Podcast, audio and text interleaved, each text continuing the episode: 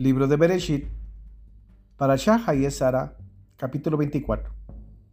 Abraham era anciano, bien entrado en años, y el Eterno lo había bendecido en todo.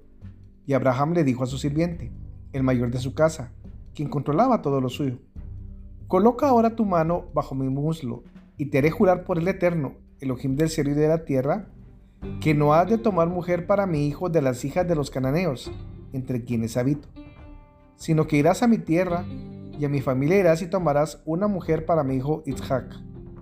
El sirviente le dijo, tal vez la mujer no desee seguirme a esta tierra.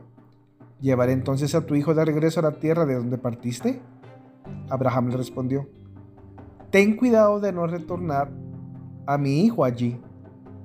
El Eterno, Elohim del cielo, quien me sacó de la casa de mi padre y de la tierra de mi nacimiento, quien habló acerca de mí y quien juró ante mí diciendo, a tu descendencia daré esta tierra, él enviará su ángel delante de ti, y tú tomarás una mujer para mi hijo de allí.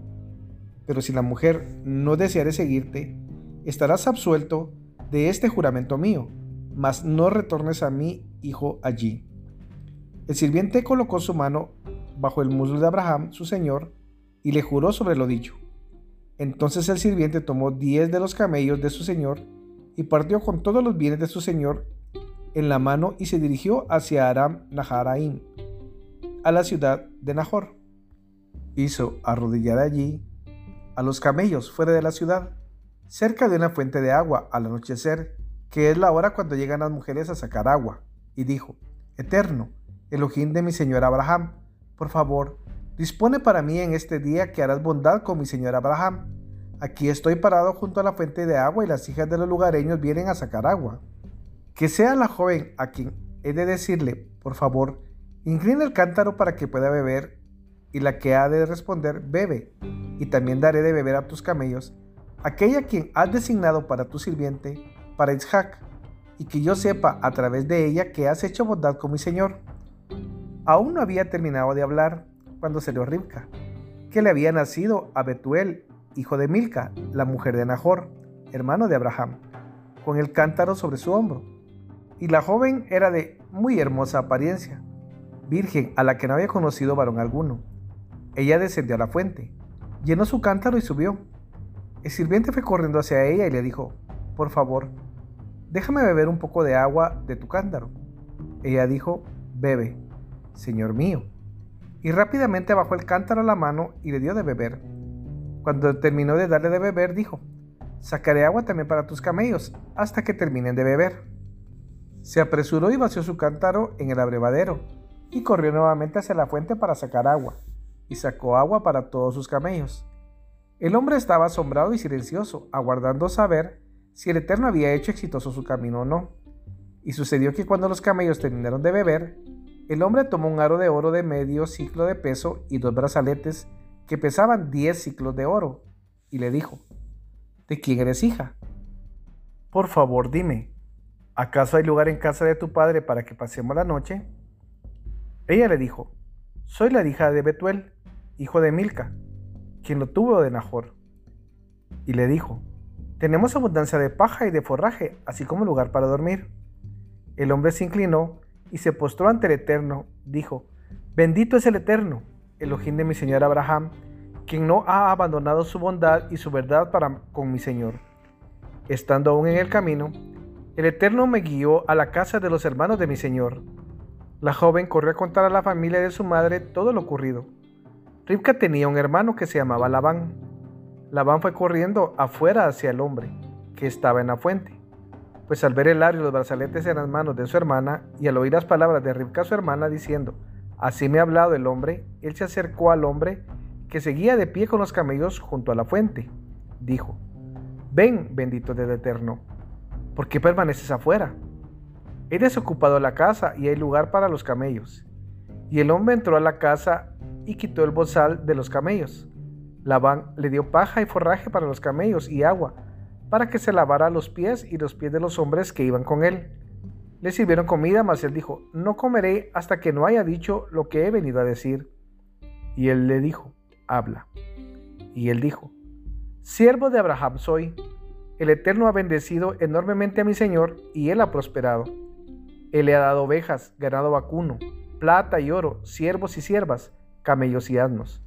Sara, la mujer de mi señor, le dio a mi señor un hijo después de haber envejecido, y él le dio todo lo que posee. Y mi señor me hizo prestar juramento diciendo, no tomes mujer para mi hijo de las hijas de los cananeos en cuya tierra habito, sino que irás a la casa de mi padre y a mi familia, y tomarás una mujer para mi hijo.